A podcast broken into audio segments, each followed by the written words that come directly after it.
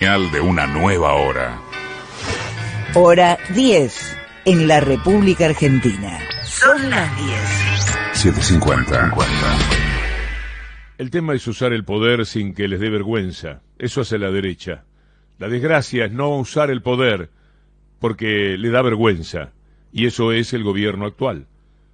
Usar el poder es lo que le permitió tener los presos a varios los que fueron inculpados por el tema del memorándum con Irán, perseguir durante cinco años a Cristina Fernández de Kirchner, arrastrar a una muerte anticipada a Héctor Timerman en uno de los episodios más crueles que se registra, que yo conozca al menos, contra una persona inocente, claramente inocente. Usaron el poder.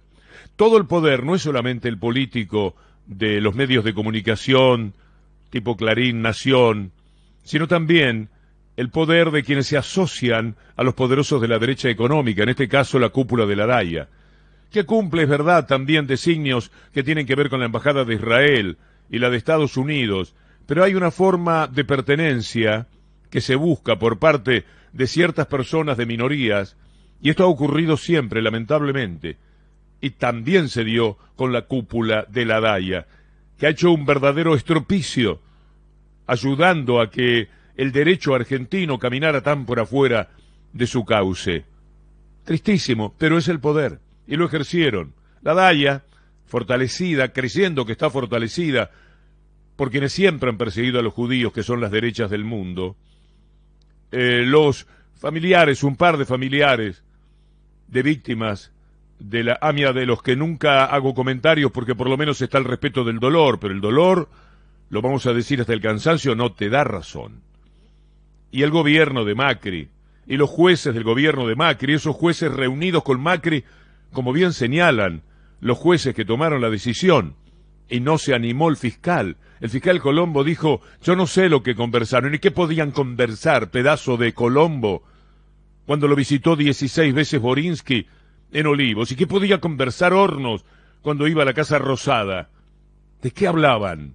¿Qué puede suponer? Lo que supusieron ahora los jueces que dijeron, bueno, a mí no me importa finalmente. Pueden decir hasta el cansancio que no hablaban de eso, nosotros somos gente muy delicada, muy del derecho, no hablamos de eso, era una vergüenza. Pero el fiscal Colombo dijo, bueno, que se arregle, que se arregle los jueces, yo no, yo no me voy a animar a eso, a ver si la persecución de Banieto dura toda la vida, que también es verdad. Uno tiene que comprender ciertos miedos. Pobres los jueces que tomaron esta decisión, verán ustedes en el tiempo, estaremos atentos cómo los van a atacar y estigmatizar. Bueno, así usaron el poder. En cambio, de este lado, no se usa el poder, para nada. El indulto es monárquico, dijo Alberto Fernández. Tengo aprecio por el presidente, pero tengo mucho dolor cada día más frente a estas cosas con lo que no se hace para hacer justicia. Y hay un papel, y hay un lápiz, y hay un indulto que corresponde para quienes están sufriendo cárcel, víctimas de ese poder que se ejerce, pero también ahora de ese poder que no se ejerce. El memorándum con Irán, lo que ha pasado durante todos estos años, es una demostración muy clara de que ese poder que ha vilipendiado al derecho es capaz de cualquier cosa y lo hacen muertos de risa. Mientras que el poder político ante el poder real sigue dando demasiadas vueltas. Y está Milagro presa y está Esquiavi preso y están presos tantos más y no se hace nada. Y la vida sigue andando y se va un periodo de gobierno de quienes tienen el prurito y la elegancia de ir a rajatabla por el lado de la ley, confundiéndose, porque no pueden aplicarla totalmente. Milagro es un caso parecido, en paralelo, en los conceptos a lo de la AMIA, a lo de la DAIA, a lo del memorándum. No a la AMI al atentado, por supuesto. Estoy hablando de la causa del memorándum. La que inspiró Nisman, uno de los hombres más corruptos de la historia de la justicia del país, como ha quedado demostrado al cabo de todas las investigaciones que por su suicidio nos permitimos conocer.